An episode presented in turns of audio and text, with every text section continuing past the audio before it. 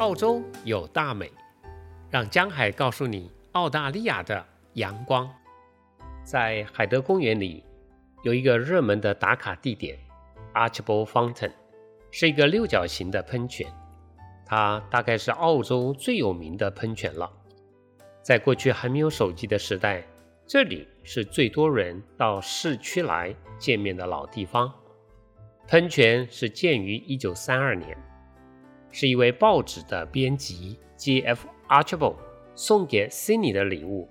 因为他特别喜欢法国的东西，所以这个喷泉是由法国的雕塑家 CICAR 在欧洲完成之后才送到澳洲来的。他的目的呢，是为了要纪念一次世界大战时澳洲和法国的联军，并且希望能够为世界带来和平。如果你来到这里，可以看到好几个人物和动物的雕像，还有不断流淌的喷泉。让我来告诉你它所象征的意义。首先是水，水呢代表生命，也代表进化。我在前几集里曾经告诉过你，海德公园在两百多年前原来是什么？还记得吗？是一片沼泽。因为有了这滩水，才造就了今天的森林。所以喷泉中流动的水是要让人记得，当年在这里。曾经有过供应给先民们的生命之水。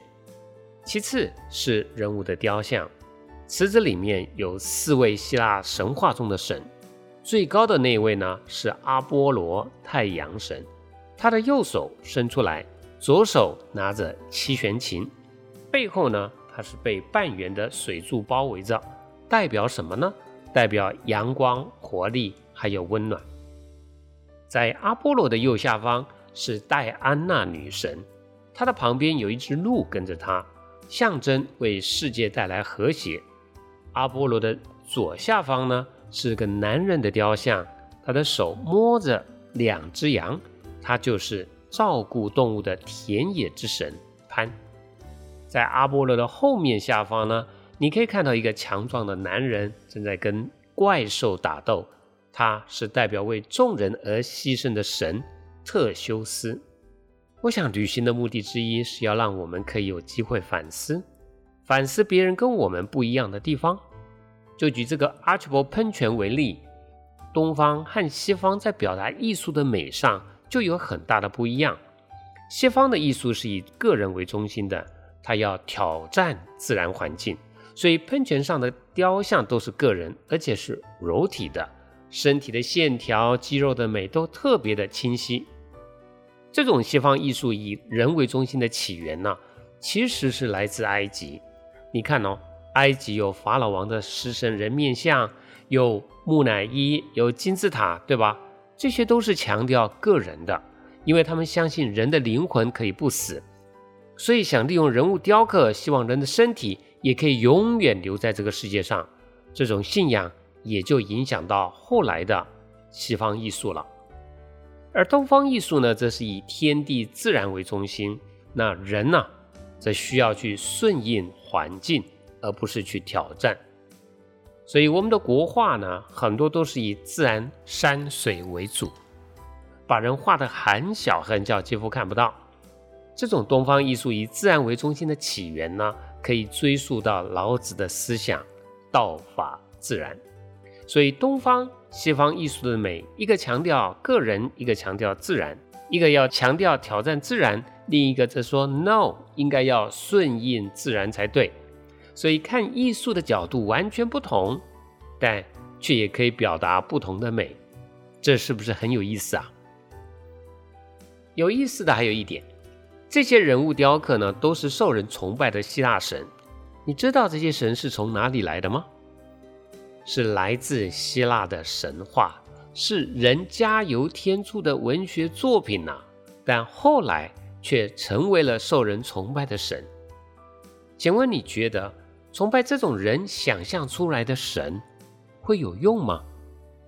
其实我们东方也有类似的情况哦，在台湾有些庙里拜的是关羽，很多人认为他是正义的神，这种对关羽的崇拜。有很大部分是受到《三国演义》的影响，而《三国演义》呢，是一本罗贯中加油添醋写的小说呀，它确实是写的非常的好。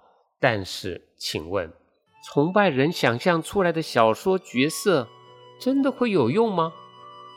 虽然我没办法说服自己相信这些神，但是这种情况呢，却告诉了我一个不论东方不论西方都共同存在的真理，那就是。人有渴望满足自己心灵的需要。他们说世界上没有神话，他们说感情都是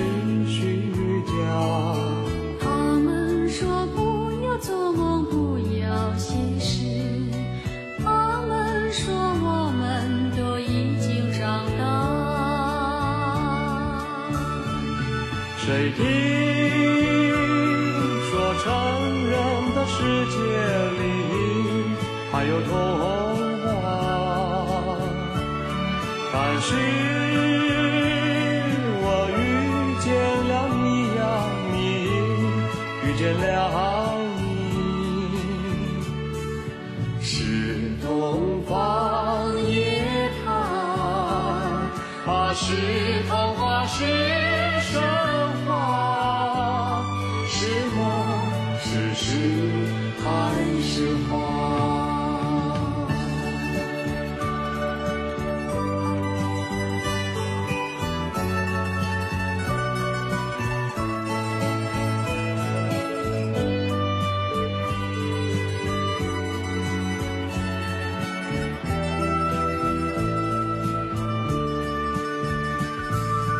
他们说世界上没有神话，他们说感情都是虚假。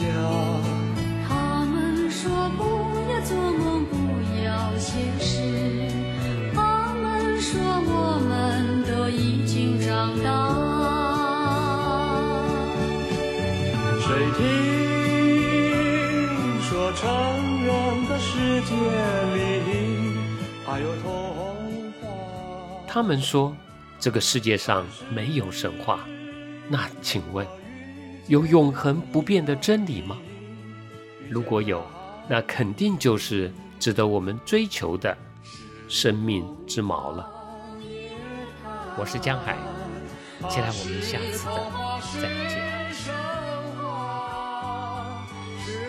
谢谢您的收听，如果你喜欢这个节目，欢迎评论、订阅和转发。